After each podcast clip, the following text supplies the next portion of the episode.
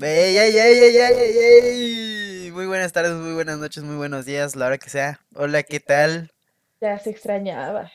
Ya se extrañaba saludito, bueno, el buen saludo y nuevamente estamos eh, empezando otra temporada. Ya o sea, la temporada pasada duró como dos capítulos, tres fueron, creo, ¿no?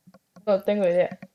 Fueron tres episodios, pero estamos de vuelta con un set totalmente nuevo. Estamos grabando ahora ya con dos cámaras que se enfoca a la segunda host y a mí, ¿no?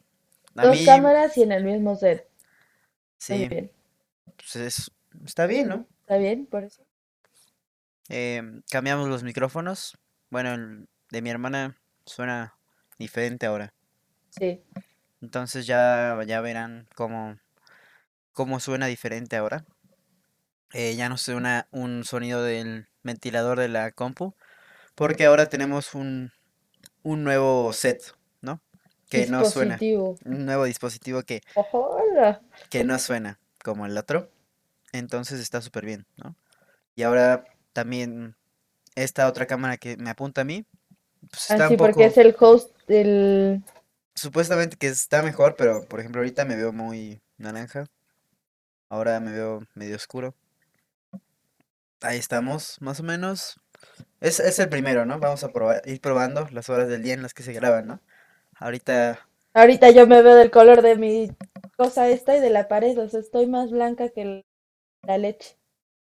pero bueno, estamos de vuelta para la cuarta o quinta temporada de Compilando. ¿Y por qué habíamos tardado tanto en, en sacar episodio? Porque em, eh, uno de los hosts, o sea, yo, estuvimos, bueno, yo estuve fuera, fuera De de la ciudad, vacaciones, vaya, de vacaciones, ¿no? No, o tomando un respirito. un respiro de las redes sociales. Ya sabes. Ah, no, eso sí no, nunca. Nah, Se fue un- a un campamento espiritual sí, ya saben, ¿no? Para estar un poco más zen. y conectar con la Pachamama. A los que no sepan qué es la Pachamama, es la madre tierra. ¿En qué idioma? No fucking idea, pero es la Pachamama. ¿Y de dónde sacaste eso? ¿No sabías que se decía no Pachamama? Pachamama. ¿No sabías que se...? Sí, se dice Pachamama a la madre tierra. Mm, ¿De dónde lo saqué? De unos youtubers. nada de los roles. No, ¿De quién? de los polinesios. De los grandes polinesios. Sí. Pero bueno, no, me fui de intercambio, estuvimos por las tierras europeas y prácticamente en este episodio vamos a estar hablando de la experiencia que tuve, pero son muchas experiencias, entonces vamos a irlo eh, pues dividiendo en varios episodios. Yo creo que un episodio por mes. Sí, yo creo que un episodio por mes. Eh, literalmente lo que yo hice para poder llegar y contarle a todas las personas que, que me merecen la pena escuchar mis historias, lo fui escribiendo en Google Keep para que pues me acuerde como de lo principal o de cosas que yo quería ir contando, de las experiencias, aprendizajes y demás. Así es que el día de hoy vamos a ir empezando con el primer mes de mi experiencia estando por primera vez fuera de, de Creo mi que estaría chido contar el antes Antes. también. O sea, porque no, esto no, o sea, literal, ustedes piensan, no, no creo que haya sido de un día para otro. Sí, sí fue de un, de un día para otro. O sea, un día le dijeron en la escuela, ¿sabes qué? Te vas. Y él al siguiente día ya se tenía que ir. O sea, ya tenía que entrar a la escuela y no tenía nada. O sea, ni hospedaje, ni nada. Entonces, sí, fue de un día para otro. Fue más o menos un- de un día para otro, pero no tanto, porque la escuela, pues yo ya sabía dónde tenía que ir y todo, pero pues vaya, lo que todo el mundo eh, o muchas personas que salen de su país, que son que normales y que tienen sus cosas planeadas. no, no, no, no me refiero a eso, me refiero a, a, pues personas, por ejemplo, de mexicanas que van a Estados Unidos que necesitan una visa, ¿no? Ah, Entonces, pues yo tuve que, como iba a ir a un país europeo por más de 90 días, iba a tener que sacar una visa de estudios, por lo cual en cuanto yo fui viendo la posibilidad de ir a un intercambio, pues también tuve que empezar con este proceso, ¿no? De sacar la visa, eh, la cual no fue algo fácil, porque Se los tardan mucho. Se tardan demasiado, pero en cuanto a aceptarte los papeles en orden, porque yo lo que tuve problema fue que una de las cosas que te pedían no los tenía como más o menos muy claras. Entonces cada vez que iba a dejar los papeles me decían una cosa y luego me decían que me faltaba otra, pero cuando iba no me decían todo lo que tenía que traer. Nada más me decían, trae esto y luego trae esto. Me iban agregando cosas poco a poco y no es porque en un principio me faltaran las cosas, sino llegué con, con los papeles y ya después, cuando iba a dejarlos, me decían, no, pues ahora te hace falta esto y esto para corroborar lo que estás entregando y así. Y fue así que este proceso tardó como dos meses o, o más, por lo cual el- en la fecha en la que tenía contemplada salir de México para llegar unos días antes a, a Europa. Para poder estar como acoplándome y estar ya también listo para cuando empezaran las clases, pues no fue así.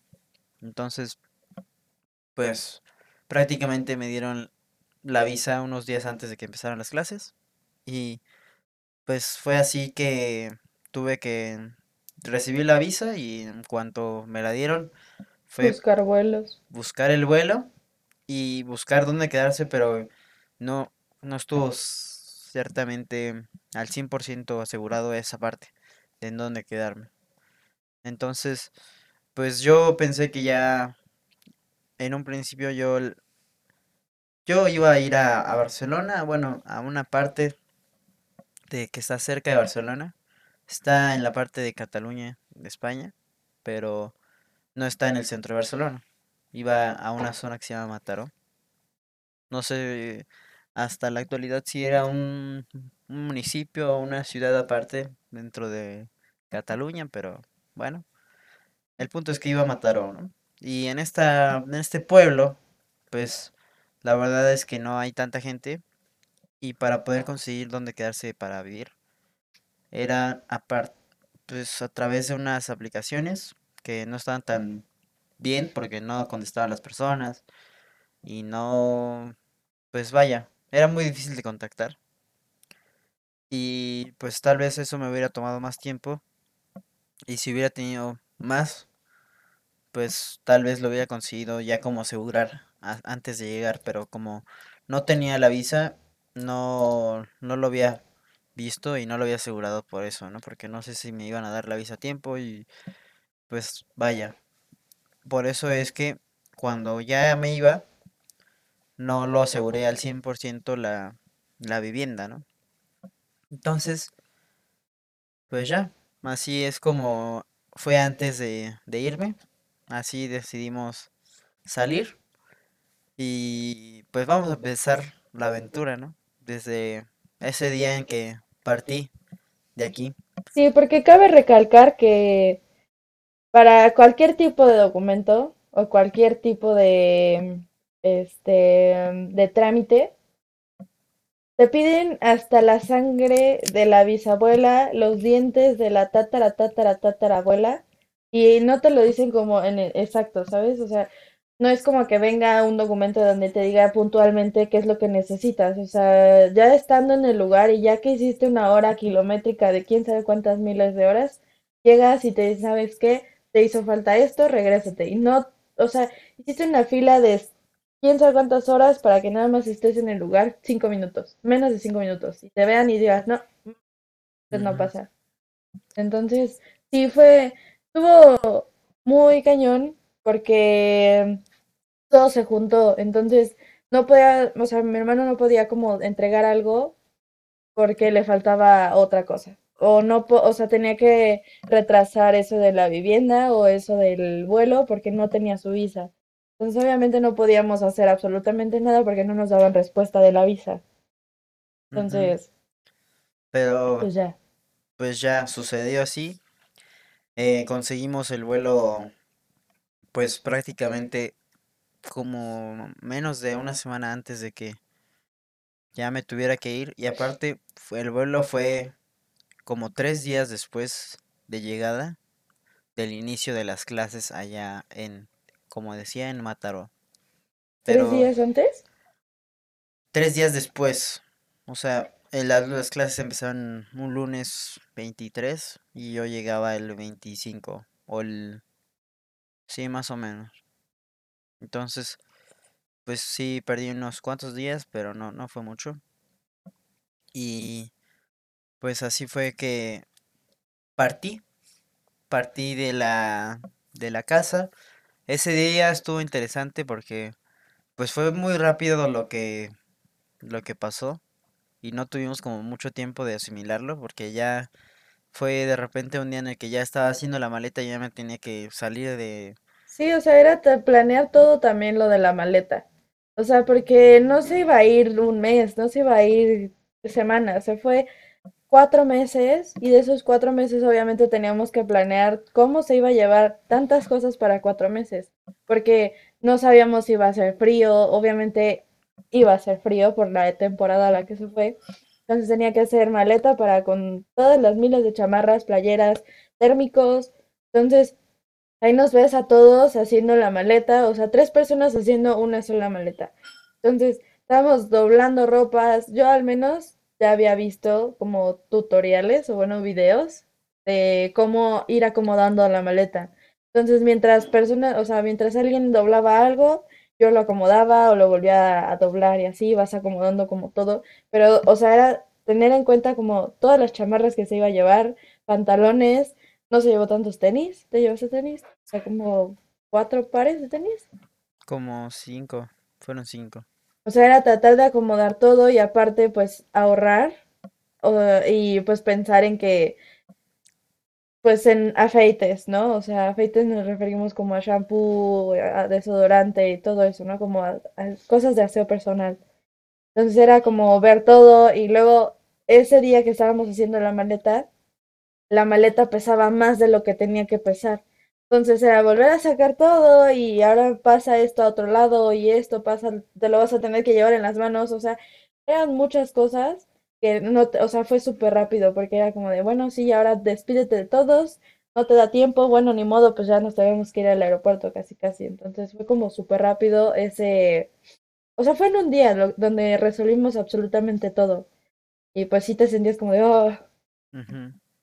Fue, fue muy rápido y pues vaya, ese, ese día fue la despedida de la comida mexicana también, sí, porque era algo de lo, de lo que no iba a poder gozar en un buen rato. Ese día me acuerdo que fue día de chilaquiles porque esa era mi última comida por aquí y ya no se iba a rápido poder, los chilaquiles. ya no se iba a poder comer en un buen rato. Entonces ya era, era el- eso o pues no volver a comer en un buen rato. Decidí comer chilaquiles y ya de ahí fue irse al aeropuerto. Llegamos a- en, en tiempo, pero tampoco así como digámoslo, con muchas horas de anticipación. Podría decirse como una hora o algo así. Fue bien, pero pues tal vez medio justo si es que hubiera habido más tráfico. Si es que hubiera sido como en temporada alta, porque se fue en temporada donde casi normalmente no viajan muchas personas, porque la aerolínea estaba pues prácticamente vacía, no como Pues, normalmente está, o sea, porque cuando yo me fui, o sea, porque yo me fui en, en verano, estaba súper lleno. Lo bueno es que fuimos, o sea, yo fui como en grupo, entonces fue rápido el check-in. Entonces, como él fue este, en temporada no alta, pues creo que también tuvimos suerte porque no había tráfico y no había tanta gente tratando de hacer su check-in y documentando y todo eso. Entonces creo que estuvo también. Un punto Pues a nuestro favor. un punto a nuestro favor, pero pues quién sabe qué hubiera pasado si hubiera sido en temporada alta. Pero Sí, bueno, no en fin. Eh, ya pues estamos en el aeropuerto, nos despedimos, un momento muy difícil porque era la primera vez que yo estaba fuera de, de casa por tanto tiempo y pues también la, la primera vez que toca vivir solo, eh, la primera vez que ya te haces cargo tú de todas tus cosas y así. Fue, fue algo que ya hasta después pues te toca enfrentar. Ya cuando vas al súper y tienes que tú ver todo lo que tienes que, que tener para sobrevivir una semana, ¿no? Lol. Y ahora sí ya se iba, se veía como tía. De que no, comadre Chona, es que ya el frijol está bien caro. Antes estaba, en mis tiempos estaba bien barato. Entonces ya también, obviamente, cuando vas al súper, cuando vas solo, pues ya te das cuenta y valoras lo que es la comida y el precio de todo y todo lo que cuesta. Entonces ya no te puedes dar el lujo que, por ejemplo, eh, estando con tus papás te puedes dar de que, ay, me voy a dar el lujo de comprarme esto que es un poquito más caro. Obviamente no. ¿Por qué? Porque ya ahora tienes que tú ver qué es lo que necesitas y si lo necesitas de verdad. Si no lo necesitas, pues dices, voy a hacer el sacrificio y no me lo voy a comprar. Pero, pues, bueno, sigamos con la historia. Ahora ya, pues, toca ir de México a Barcelona. ¿Cómo fue el viaje? Pues yo tuve una escala en Ámsterdam y de Ámsterdam a Barcelona. Entonces, el primer vuelo fue el, pues, el largo, que eran 14 o, sí, 14 horas de ida. Luego era una pequeña escala de dos horas y media. Y luego ya otra vez a, a volar de Ámsterdam a Barcelona. Entonces, pues la verdad es que mi primera em, experiencia en cuanto a vuelos internacionales, mi segunda experiencia en cuanto a volar, porque no ha sido una, pues no, nunca hemos tenido la oportunidad de viajar mucho. Entonces, pues prácticamente era mi primera experiencia solo en un avión y también un, a- un vuelo muy largo. En un principio, pues todo bien. Empezaba medio mal el vuelo porque llegué y sin pila y dije, pues, chale, creo que no va a haber manera de poder comunicarse cuando llegue, ¿no? A lo largo de todo el podcast te van a dar cuenta que mi hermano tiene una suerte horrible, pésima con los teléfonos. Pero Pésima. eso, ahorita todavía no llegamos a ese punto. Sí, no. Entonces, llegué y por suerte sí había del conector que necesitaba para poder cargarlo en el avión. Entonces, A que igual yo le di uno un adaptador que yo tenía de cuando me fui, yo se lo di, entonces creo que te ayudó demasiado, ¿no? Si lo usaste, no, pues es que si no, no lo, no podía cargar nada. O sea, pero pues en- sí era, encontraste, ¿no? era lo que usaba siempre para poder cargar todo. Si no, no puedes cargar nada. Entonces, bueno, ya em, el vuelo estuvo medio pesado porque, como reitero, era la primera vez que volaba de manera internacional y pues vaya eh, cansancio que generó ese vuelo porque no podía dormir, no pude dormir por el sonido de las turbinas del avión y no estaba acostumbrado, entonces pues también pues estar volando se siente como cuando es como las primeras veces como si estuvieras en una pues como en una roller coaster. Entonces estaba de la burger porque el- a mí no me gusta la sensación de las de las La montañas rusas. adrenalina de estar así. No, ni la adrenalina, ni la sensación, ni nada. Entonces fue medio horrible Él, a él le gusta estar zen, por eso se fue a su retiro espiritual con la Pachamama. sí, yo yo sé, ¿no? Pero la verdad es que la primera vez fue sí un poco duro porque se sentía mucho la los de repente que habían turbulencias o que el avión decía decidí, decidía cambiar de, de altitud, pero de repente bajábamos tantito y así, pero yo lo sentía bastante y, Y Él sentía que estaba en el Superman de Six Flags, sí, yo estaba en el. Superman de Six Flags y por 14 horas, pues vaya, no fue la mejor experiencia. Pero, pues no bueno, se siente tan feo. O sea, no, yo no, no les voy a mentir, no se siente feo. Pero depende, pues tú eres... depende de la persona. Pero no, no es algo que te vayas a morir, vaya. O sea, sí es muy seguro todo este tema. De las cosas más seguras que puedes, en las que puedes viajar es un, un avión. Entonces, pues en cuanto a eso, bien. Una breve pausa, una breve interrupción que hubo porque detuve el podcast, ¿no? Pero aquí estamos. Estaba diciendo que eh, estaba yo a punto de, bueno, ya estaba volando y llegué finalmente a- al destino Ámsterdam, la primera escala, y la verdad es que un poco caótico la llegada. Cuando llegué, el aeropuerto de Ámsterdam era un completo caos. Había muchísimas personas, muchas, muchas, muchas personas. Desde que llegué para poder llegar al control de seguridad, la, la fila fue de como dos horas. Entonces, terminé gastando dos horas ahí, de las cuales nada más me quedaba media hora para poder hacer la, pues para pasar por migración y tomar mi siguiente vuelo para llegar a Barcelona. Si no, pues me quedaba en Ámsterdam. Entonces, ya a partir de ahí estaba un poco mal la situación, ¿no? Llegué, pas- paso ya al control de seguridad y ahora toca pasar por migración, que es cuando por primera vez llegas a Europa, tienen que checar tu pasaporte y ver que cumplas con los requisitos para poder entrar a la Unión Europea. Yo traía una visa, ya, ahora sí, entonces no te hacen muchas preguntas, así nada más te preguntan, ¿qué viene a hacer? Pues le dices, "Na- Luego ni o te estudiar, ponen atención, ¿eh? O sea, la verdad le puedes decir, ah, sí, vengo a robar. Eh, pues nada más te sellan y ya. pero O también sea, dep- cuando entras, vaya. Cuando entras nada más es ah, no. O sea, les puedes dar una letanía porque no me acuerdo yo a, dónde entré, creo que fue a, a Inglaterra, que me preguntaron que a dónde iba y yo le dije, no, pues es que es mi viaje de quince O sea, no le terminé de explicar a qué venía y ya me había puesto el sello y me dio mi pasaporte, así como que sí, órale, pásale. Yo como, ah, bueno, ¿no quieres saber mi historia completa de mi vida? Entonces... pues no sé, depende mucho de la persona que eres, o sea, Sí, que te toque. Y el país en el que estés o al que vayas a entrar.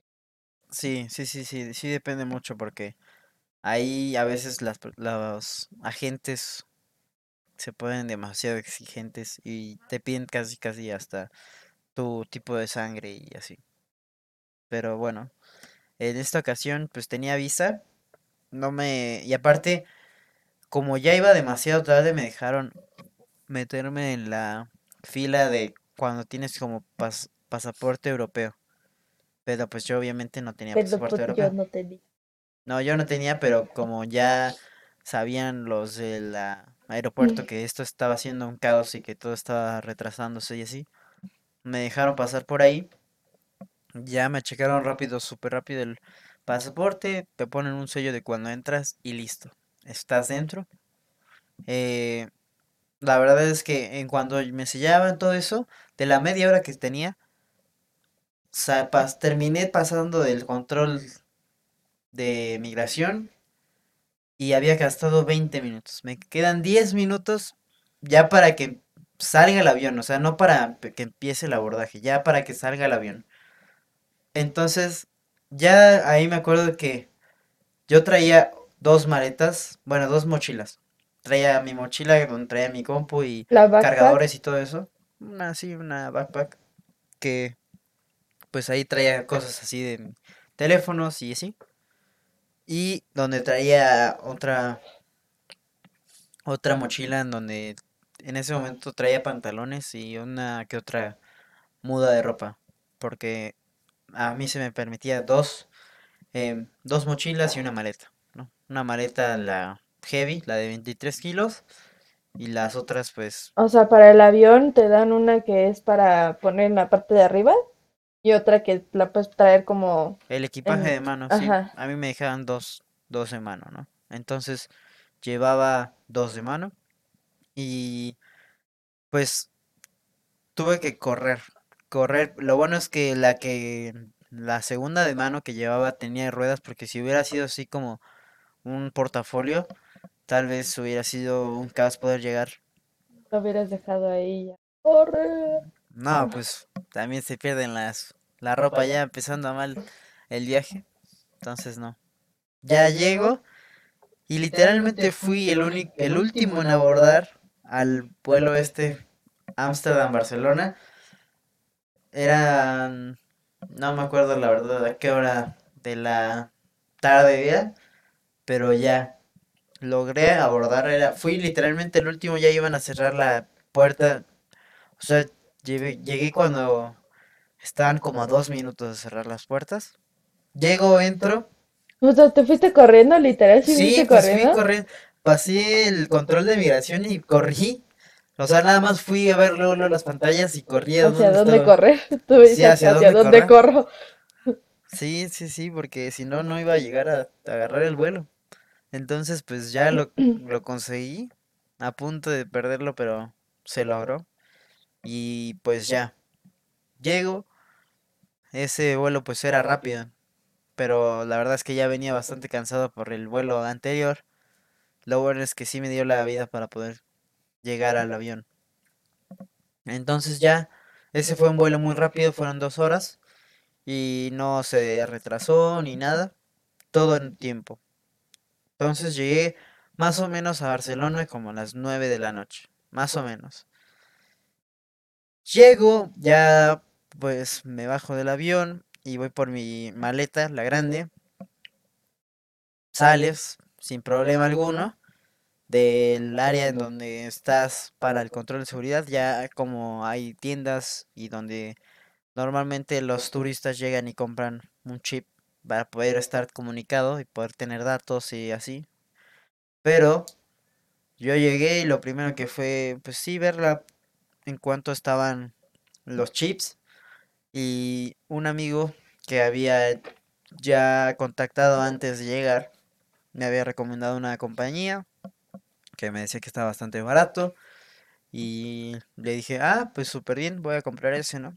Pero cuando llego me querían comprar, ot- me querían vender otro, el casi casi el más caro y pues yo dije, pues no, no lo voy a comprar, ¿no? Entonces, pues vaya, decidí no comprarlo y ahora pues tuve que conectarme al internet de ahí del aeropuerto y ahí fue cuando avisé a mis padres que ya había llegado y donde empezó la aventura, ¿no? Aquí es donde, ¿cómo es que conseguí llegar a Barcelona? Bueno, llegué, como decía, como a las 9, pero ya eran como las 10 de todo esto, ¿no? Eran nueve y media, de que ya empecé a hablar con mi familia y pues llegué con la sorpresa de que el lugar en donde más o menos tenía asegurado dónde me iba a quedar, contacté a la persona y me dijo, no, pues, pues ya está en renta, ¿no? Ya lo renté. Gracias por tu participación. Yo así de, O pues, sea, qué poca, porque ya le había dicho que sí, que lo esperaba y que en cuanto llegara, pues se veía, ¿no? sí, para... Porque igual no sé si hubo un retraso en tu vuelo o algo así. No, No, o sea, pues todo estuvo bien. todo estuvo bien, pero también no, no sabía en ese momento cuánto iba yo a tardar en llegar. Sí, porque, o sea, es un buen rato el que estás esperando de que también te den tus maletas o cosas así. O sea, no es un proceso de 10, 15 minutos, o sea, se tardan en bajar todas las maletas y pasarlas por la banda. O sea, sí es un buen y tramo. aparte antes de yo llegar, no sabía cuánto iba yo a tomar de el aeropuerto a dónde iba a llegar. Entonces, como decía, recibo esta noticia de que me dicen, pues ya no tienes, pues ya lo rentamos, gracias por tu participación. Y ahí empezó esta aventura, ¿no? No tenía dónde quedarme, ya eran casi las 10 de la noche y pues vaya, ya no iba a estar nada abierto. y pues no tenía ni datos ni nada. Entonces, pues ya les avisé a mis padres de que esto estaba pasando, que no tenía dónde quedarme. Y pues la decisión fue buscar un Airbnb, que al final no fue un Airbnb, fue un hostal, que igual ya era bastante tarde para poder conseguir dónde quedarse. Finalmente sí pude lograrlo ah, como reservar a tiempo. Eran más o menos las diez y media ya que había conseguido la reservación y que ya había conseguido también comunicarme bien con mis padres y así. Entonces ahora sí, toca salirse con la maleta, con las dos mochilas y también llegar al hostal porque no sabía ni cómo llegar. Está, llegas a un, a un país completamente nuevo y no sabes si es más o menos similar al tuyo o no. Yo nada más tenía la pues la más o menos certeza de que iba a estar más seguro que en México, ¿no? Entonces, pues la verdad es que el sistema de transporte en Europa es muy bueno. Si, si alguna vez les toca ir y están buscando dónde ir, eh, el teléfono siempre te va a resolver todas tus dudas y Google Maps es muy, muy confiable. Todos, todos los horarios y las rutas que te marcan en Google Maps funcionan al 100% y no se equivocan. Entonces, súper bien. Y pues eso fue lo que hice. Tuve que buscar dónde estaba este lugar para poder llegar. Lo guardé en mi teléfono con screenshots de qué es lo que tenía que hacer. Y ya. Pues me fui así. Y lo primero que hice fue tomar del aeropuerto a a una zona en la que ya después supe qué zona estaba. Tomé un bus, porque eso decía el Maps, y luego ya tenía que tomar el metro. Que, para mi sorpresa, me bajé antes, entonces el metro estaba un poco más lejos de lo que pues decía, ¿no? En el mapa. Y aparte, pues está muy bien que ya en el mapa lo tengas y que supuestamente no está tan lejos, pero pues como no sabes en qué dirección vas, nada más sabía a dónde ir, pero no sabía que estaba tan lejos, entonces me acuerdo que de ahí de la de cuando me bajé del bus al metro, pues fueron unas subidas como de 100 o 200 metros que para traer una maleta y las mochilas y ya la hora que era y con el cansancio que traía fue una eternidad. Y aparte, cuando llegué ya al metro, yo no sabía, pensaba que era como en México, que las escaleras eléctricas y los, los elevadores pues no jalan, y menos en un lugar público. Ya después supe que pues sí iban a funcionar y que todo estaba súper bien. Pero entonces bajé con la maletota del, pues para el metro, que son unas cuantas escaleras, pero cuando traes tantas cosas, pues se te hacen eternas. Sí. Sí, son de las escaleras que se detienen cuando no pasa gente, ¿no? No, porque para cuando bajas, o sea, hay escaleras eléctricas cuando subes, pero cuando bajas no. Para cuando bajas hay nada más elevador. Pero yo no sabía que el elevador sí iba a funcionar. Entonces me bajé tal cual en las escaleras normales y pues para bajar fue un mega trabajo. Me acuerdo también que eh, esa, esa vez me ayudó, me ayudaron personas random para poder bajar. Compré un boletito que pues no sé si era una un viaje nada más o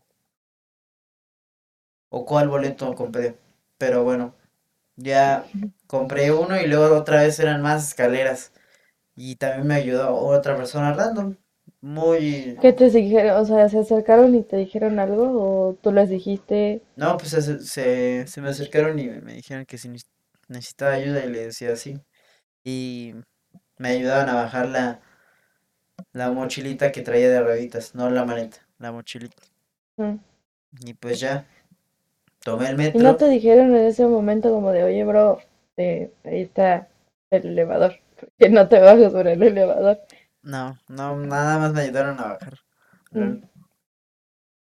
Sí, nada más me ayudaron a bajar. Y bueno, tomé, esa fue mi primera experiencia con el metro de Barcelona, que ya después, pues sa- sabes qué tal, cómo está todo. Y la verdad es que es un excelente sistema de metro en Barcelona. Y de ahí tenía que salir en, en una estación que se llamaba Arco de Triunfo. Y de Arco de Triunfo nada más era bajar unas cuantas manzanas, creo que eran cuatro manzanas o algo así, eran como 300 400 metros. Pero salí por una de las salidas que no estaban dentro del mapa, de las que se señalaban. Entonces no sabía hacia dónde irme y aparte ya era noche y no había nadie en la calle. Entonces salí y vi más o menos para dónde irme. No, primero como que vi el nom- nombre de las calles, pero también ese es un problema que a veces lo ponen muy pequeño, la- el nombre de la calle, y no sabían en dónde estaba. No había personas y pues yo así de joder, ya eran las once y media más o menos. Once y media de la noche y yo no sabía ni a dónde llegar. Entonces, finalmente me acerqué ahí por donde bajé. Me di cuenta que como, digamos, lo que era un túnel y arriba había un parque, pero yo salí para acá, entonces vi nada más lo que estaba por acá.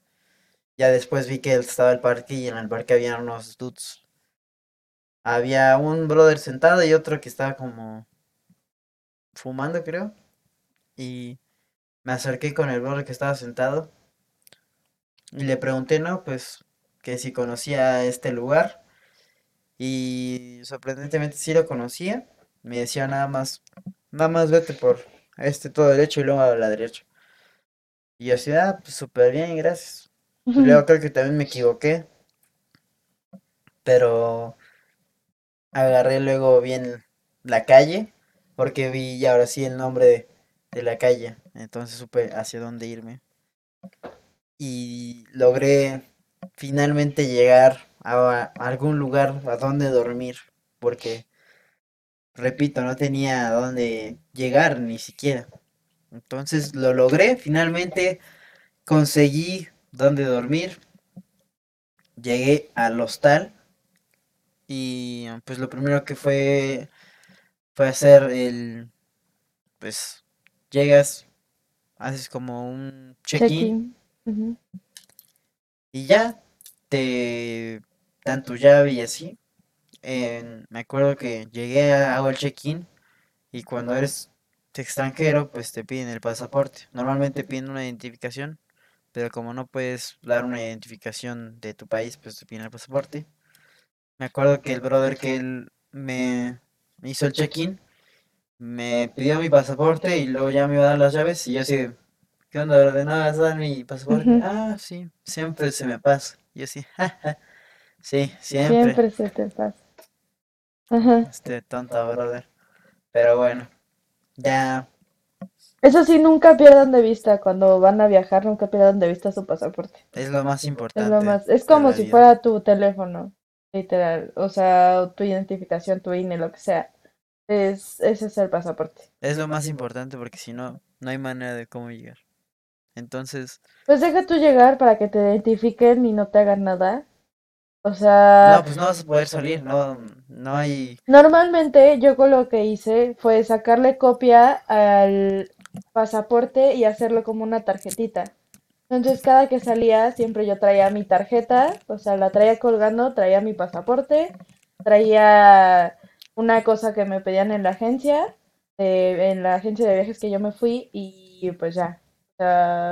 Pero sí, eso sí, nunca dejar, o sea, si te vas a, si no quieres cargar con el pasaporte, si te da miedo perderlo, pues sí, ok, guárdalo, donde ya está, sabes que te vas a quedar y donde sabes que estás seguro, pero siempre sal con una identificación, o sea, una, una tarjetita con tu copia. pasaporte. Ah, porque eso te va a salvar de absolutamente todo, todo. Eso lo puedes traer en el teléfono, que pues es lo que todo el mundo trae ahora. Y bueno, Pero pues no vaya a ser que se te descomponga el teléfono y no tengas el pasaporte, ¿verdad? Bueno, esa es otra, otra historia. Ya tuve que hacer el, pues, el check-in, ya me dieron la llave, ya para dormir. Y pues en ese momento fue cuando me comuniqué con mi familia de que ya tengo donde dormir. Ya voy a, pues, a dormirme para que el día de mañana vaya a la escuela, porque vaya, llegué unos cuantos días después de que ya habían empezado las clases. Tenía que ya irme ya a la escuela. Entonces, pues ya les dije que al día siguiente iba a buscar dónde quedarme para ya poderme establecer y empezar el, el ciclo escolar. Entonces, ya dormí. Al día siguiente me desperté temprano para poder bañarme y salir a desayunar. La primera experiencia de comida en Europa. Me acuerdo que pedí cerca de donde estaba había un hotel y habían como unos uno que otro restaurante, pero primera experiencia en Europa.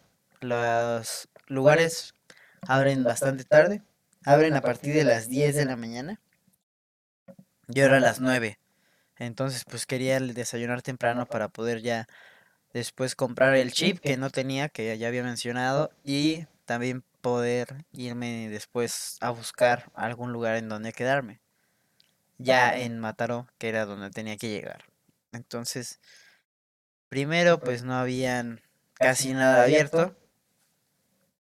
Decían que pues nada más te ofrecían café y pan, que pues eso no era para nada un desayuno. Entonces pues ya conseguí en un lugar donde sí abrían un poco más o menos tarde, más o menos temprano, nueve y media, empecé a desayunar.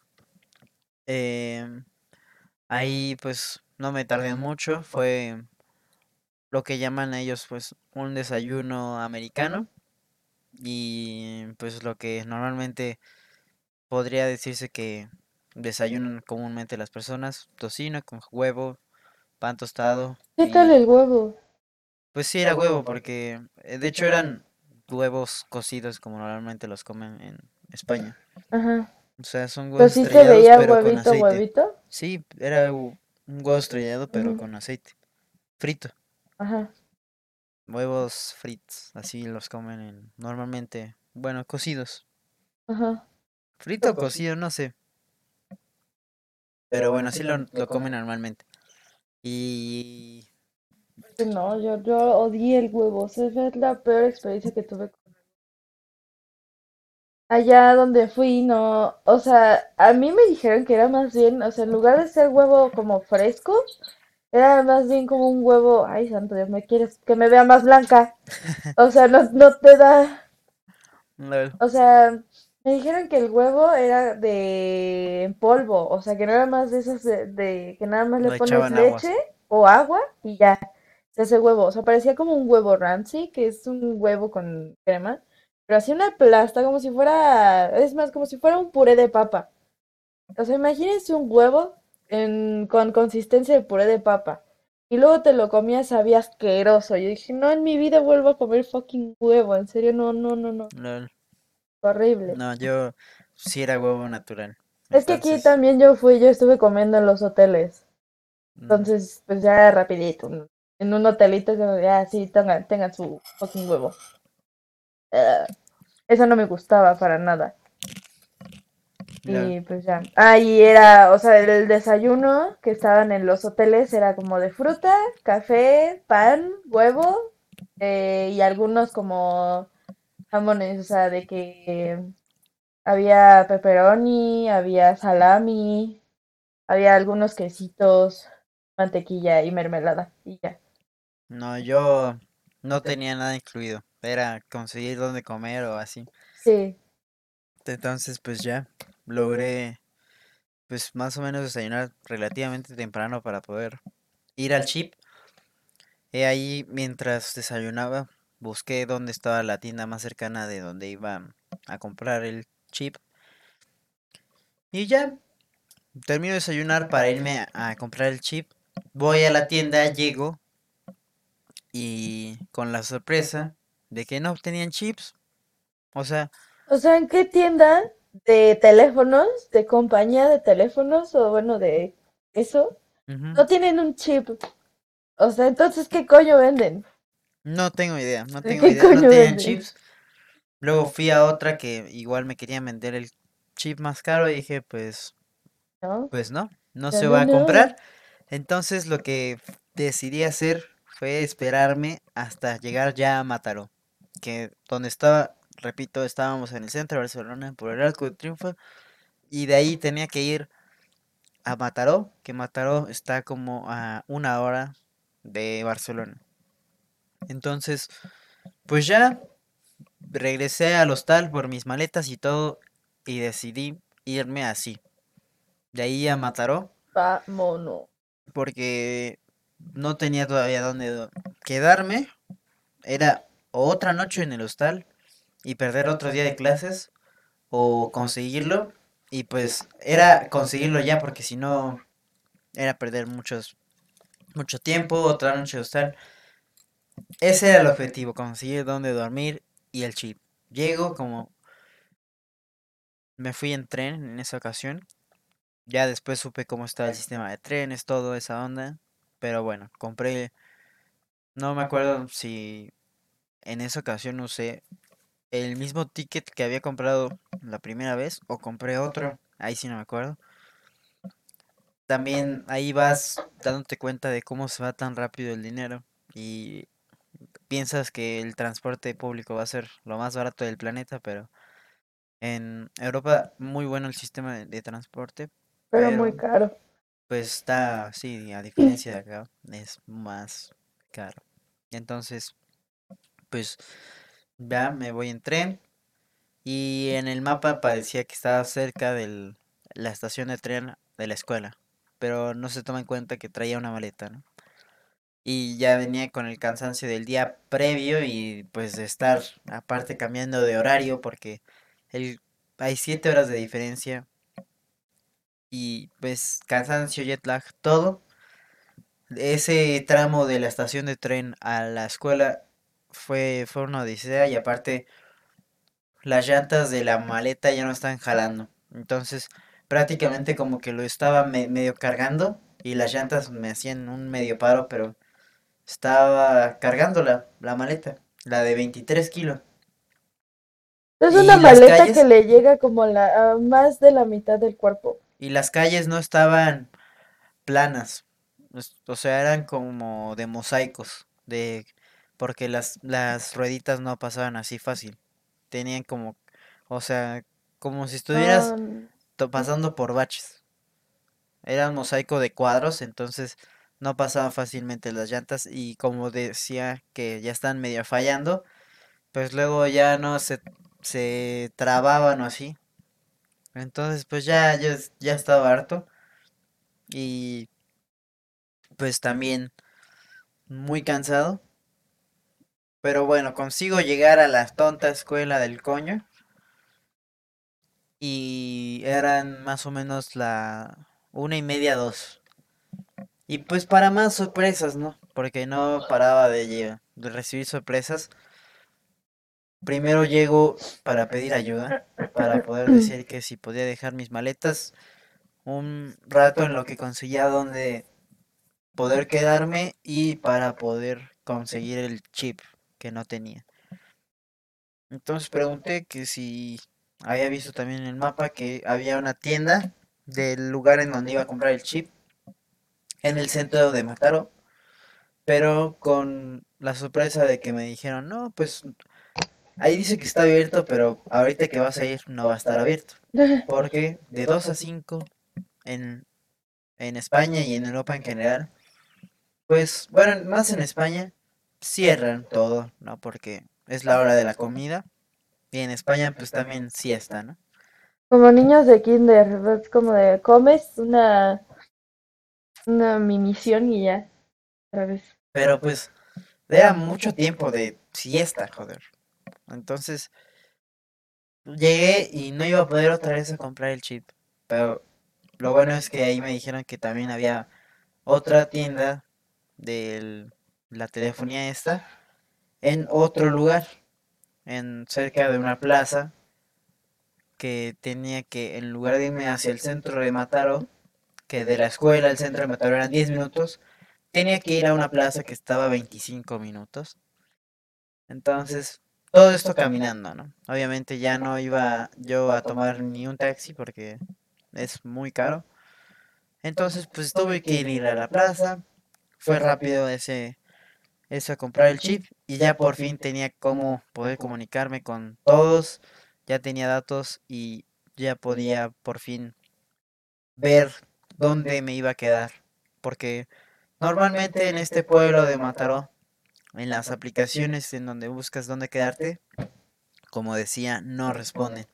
Entonces es más fácil, no responden en cuanto a mensajes o correos, es más fácil que llamar pero yo no llamé desde acá porque tenía el, número de México, ¿no? Iba a ser muy caro poder hacer la llamada, entonces era todo por mensaje en ese momento. Ahora ya podía marcar y pues así fue que ya pude conseguir algo.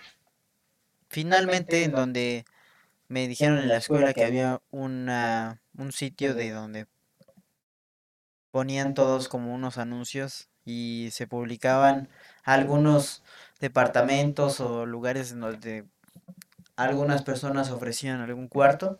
Era como un pizarrón, donde, o sea, tip muy gringo, donde era el pizarrón de los anuncios, ¿no? Entonces ahí tenías como, bueno, lo que me contaban, ¿no?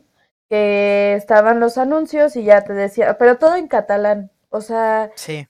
También eso es, eso es otra, o sea, vas y están los anuncios de que sí, aquí hay cuartos o se busca room o lo que sea, pero en catalán, entonces llegas y es como de, o sea, creo, creo yo que el catalán lo puedes entender, pero por partes y por palabras, entonces, quieres como ver algo, no te pases, o sea, ni de chiste lo voy a entender, o no, entonces pues era como una pared, venían todos los anuncios, pero no sabías qué coño era del anuncio de qué. Sí, fue la primera otra sorpresa que me llevaba, porque llegué, llegué a Barcelona con la esperanza, no, pues, pues es España, todos hablan español, pero en Barcelona, en el centro, todos sí te hablan en español y hay muchos anuncios, normalmente en catalán y en inglés, o en español, pero en el pueblo, en Mataró, todo está en catalán, ¿no? Entonces en los anuncios pues yo nada más veía los números telefónicos y realmente no sabía muy bien qué decía. Y aún así, o les marcaba o les mandaba mensaje por WhatsApp. ¿Qué tan lejos está Mataró de Cataluña? Pues Cataluña es parte de... O sea, Mataró está parte de... Sí, dentro de... Podríamos decir que Cataluña es un estado y, y Barcelona es como un municipio. Por lo que yo entiendo. Es como, es diferente la distribución. Entonces, Barcelona es un municipio y Mataró otro y así. Hay varios. Entonces, ya, ya ahí ya podían, como decía, continuando, podía marcarle a las personas que publicaban algún, algún, algún departamento y pues Marqué a todos los posibles. Todos me decían o que ya están ocupados o algunos no contestaban. La verdad es que fue por arte de, pues casi magia, que pude conseguir en un solo día dónde quedarme. Fue donde llegué la primera vez a, con un brother que ya había contactado antes, pero no lo había confirmado 100% porque no estaba medio lejos de la escuela y decidí ver otras opciones más cerca. Finalmente fue con esa opción porque ya no tenía más tiempo y fue así que en un principio iba más o menos a recoger mis maletas a las 6 de la tarde y la recogí como a las ocho y media de ahí de la escuela porque ahí las había dejado para que me dieran chance de buscar y ¿dónde las dejaste? Pues llegué a, un, a unas oficinas de, de los alumnos que son de intercambio, son las oficinas de relaciones Internacional. internacionales Ajá. y ya ahí es donde me dejaron pues dejarlas. Y primero las había dejado ahí y luego las, cam- las cambiaron a otro lugar en la recepción, porque a las seis era el- como el límite que me dejaban, Ujú, porque ellos se iban. Y ya después en la recepción ellos se van hasta las 10. ok. Entonces por eso me la recibieron en la recepción. ¿Te avisaron? Sí, me avisaron que a las 6 se iban, entonces fui a las 6 Ajá. y las moví a la recepción. Y fue así que más o menos ocho y media conseguí ir a, pues ya conseguir lugar donde quedarme. Fui antes de, de asegurarlo a ver el lugar. Hablé con esta persona que me iba, pues, donde me iba a quedar. Y pues ya me convenció en un principio. Y fue que de ahí de la escuela me fui en taxi con las maletas al lugar en donde me iba a quedar. En taxi fueron cinco minutos. Caminando eran 30 a 35 minutos. Y ahí es donde ta- también me di cuenta del precio de los taxis, que era una completa grosería. Pero ya no iba a tener la fuerza suficiente para poderme ir caminando con la maletota.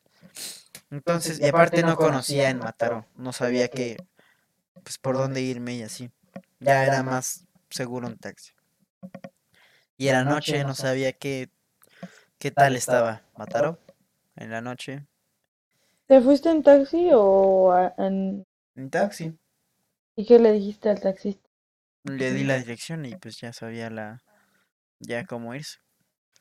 Y así fue como es que llegué de Mamataro, cómo es que conseguí dónde dormir y cómo fue que llegué a, a España, a Barcelona, después de no haber tenido do- dónde quedarme, también después de haber sufrido tanto con el trámite de la visa y El trámite de, bueno, el martillo de las baletas. sí, y todos los maletas, todo, todo fue muy pesado el poder llegar a Mataró. Y ese mismo día que conseguí ya donde dormir y así, pues me, me acuerdo que pues ya era noche, sí había comido, había comido en la escuela y iba, pues no había cenado y en ese lugar en donde iba a llegar, por suerte la persona que en ese momento iba a ser mi roomie era una persona buena, buena onda, ¿no? Y me había comprado pan, mm, pepperoni y jamón serrano y eso fue lo que cené. Cené y ya para que el día siguiente era ya irse ahora sí a la escuela en un jueves, ya después de haber perdido tres días de clase, ya el jueves ahora sí a darle con todo. Entonces, así es como llegué, pens- así llegué a mis clases y así llegué a, a Mataró. Después de tanto, tanto tiempo, fue algo que fue una, una aventura que no fue la de las más difíciles, pero sí fue difícil poder llegar. Y la verdad es que esa, esa, aven- esa primera aventura no pensé que fuera, ah, fuera, fuera a llegar a ser así, ¿no? O sea, la verdad es que no, nunca tuve ese plan de, de que fuera así. Me, me sigue sorprendiendo siempre y ahora que ya estoy acá, veo como siempre llegar a Barcelona ha sido una, una sorpresa. O sea, siempre con la, digamos así, la mentalidad de que no, pues eh, llegas y ya fácil. Pues es que nunca te das cuenta, o bueno, como nunca, o sea, las personas que no estamos acostumbradas a viajar a otros países, pues no te imaginas el ambiente o lo que puede suceder o lo que no puede suceder. Claro, siempre nos dicen que siempre tener un plan B, Z, o sea, de la A hasta la Z, pero no te das cuenta que sí es necesario hasta que lo vives. Porque sí te das cuenta y dices, ok, llego, hago esto, me muevo así, esto y el otro. Pero nunca te vas a, nunca vas a saber si el día que llegas lo van a cerrar. ¿Por qué? Porque tú no vives allá. O el día que llegas, este, va a haber un choque y te tienes que mover de otra manera. Tú no sabes, o sea, tu, tu única opción era esa. Entonces, pues nunca sabes lo que va a pasar y tienes que ir preparado, pero por más que vayas preparado, la neta es que sí está muy cañón el saber qué va a pasar mañana y cómo te puedes mover. O sea, sí, hay que tener muchas opciones, pero pues está cañón porque tienes que checar todo lo que tienes que hacer y como eres una persona nueva en un lugar nuevo, no sabes qué tantas opciones tienes, porque digamos aquí dices, ok, si se, si pasa algo sobre, o sea, yo no sé, yo me quiero ir de aquí a tal lado, si pasa algo en mi ruta normal, me puedo ir por otro lado, pero porque tú conoces y sabes, pero estando en otro país, pues obviamente no sabes nada. Sí, no. Siempre me, Eso es muy, o sea, está cañón. Tú, o sea, nosotros que te escuchamos, no sabemos, o al menos no sentimos lo que tú sentiste en ese momento, porque, o sea, sí me lo imagino, pero no creo que a la magnitud de lo que tú te lo, tú lo viviste, ¿sabes? O sea, digo, ay, pues sí, fuiste de acá a tal lado, pero no, o sea, hay que tener en cuenta que pues estás en un lugar nuevo, con maletas y, y con el sí. pánico, pánico que no sabes de que qué va a pasar mañana, si voy a encontrar lugar, si no voy a encontrar lugar, si ya voy a poder ir a la escuela, si no. O sea, Y aparte si ya lo ves después de, o sea, todo esto pasó en nada más dos días. Todo lo que acabo de mencionar fueron dos días el llegar y llegué prácticamente un día, podría decirse, porque llegué en en la noche, dormí y luego ya conseguí todo en un día. Conseguir dónde quedarse para, pues era quedarse ya hasta cuando me iba a ir. Ya después, más adelante en la historia, sabremos que ese no fue en el lugar en el que me quedé. Pero la verdad es que sí fue demasiada suerte que pude conseguir en nada más una noche, por, bueno, en un día, porque personas. Que ya viven ahí se tardan meses en conseguir dónde quedarse o así. Fue mucha suerte ya después que lo veo, es que, pues no sé cómo llamarlo, pero pues Pues se, se agradece, se agradece que se pudo lograr. Y Pues la verdad es que eso sí me ayudó bastante a después, pues te, se- te das cuenta de, de varias cosas. Y Se de prevenir los planes, pues te enseña a, a poder actuar sobre ciertas situaciones, porque también a pesar de que planees las cosas y que vayas a tener alguna, Que tengas un itinerario no todo te va a salir perfecto. mm, te das cuenta de que la vida no es así, que a pesar de que vayas tú a tener algo 100% planeado, así siempre puede haber algo que cambie todo por completo y pues sí son de las cosas que, que se han aprendido en estos, en estos meses que estuve afuera.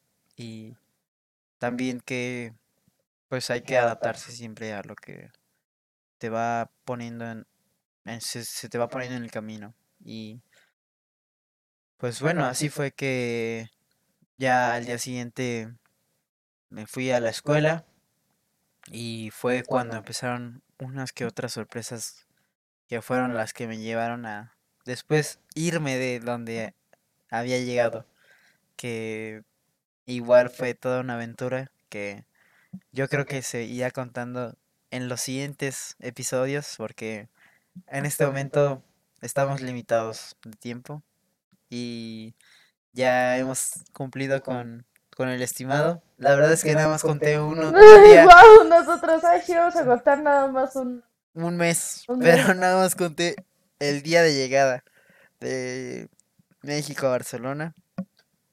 Pues espero que, que esta historia les, les deje algo y que a pesar de que tal vez tú planeas algo y está asegurado, la vida da muchas vueltas y siempre hay que saber actuar ante las los las, las adversidades que te pone el destino y que siempre eh, pues si tú puedes resolver el problema hay que siempre intentarlo porque si no quién lo va a hacer no O sea, siempre prevenir y no saber que las cosas no van de la noche a la mañana y que pues cuando viajas solo ya no vas a tener a tu familia o a tu mamá que te va a resolver las cosas. pues Entonces, sí y pues sí, que estar conscientes de, de lo que implica viajar solo. O sea, porque muchos dicen, ay, sí, yo, yo quiero viajar, yo me quiero ir de intercambio solo. Ok, sí, hay muchos, o sea, en muchos lugares donde te tienen el viaje resuelto, básicamente. Pero cuando vas en este tipo de ocasiones, o ya vas, por ejemplo, en la universidad y te quieres ir de intercambio, normalmente pues ya es como que la uni sí te da el pase a la universidad, pero pues tienes que tú planear todo lo que está por detrás, que es alimentos, este, cómo moverte, hospedaje, y pues no es cosa de que se vea en un ratito, o sea, en semanas, no, o sea, es- tienes que super planearlo y pues que no es fácil, no es nada, nada fácil. y que a pesar de que lo planees tal vez no sea como Tú no salga como tú lo esperes la verdad es que son de las una de las cosas que se han aprendido en estos días y que se irá contando en los siguientes episodios de Compilando. En esta ocasión nada más hemos dicho la, la el comienzo literal, día uno, y esperemos que estén ansiosos, ansiosas de escuchar los, lo que sigue, ¿no? Y pues muchas gracias por habernos escuchado.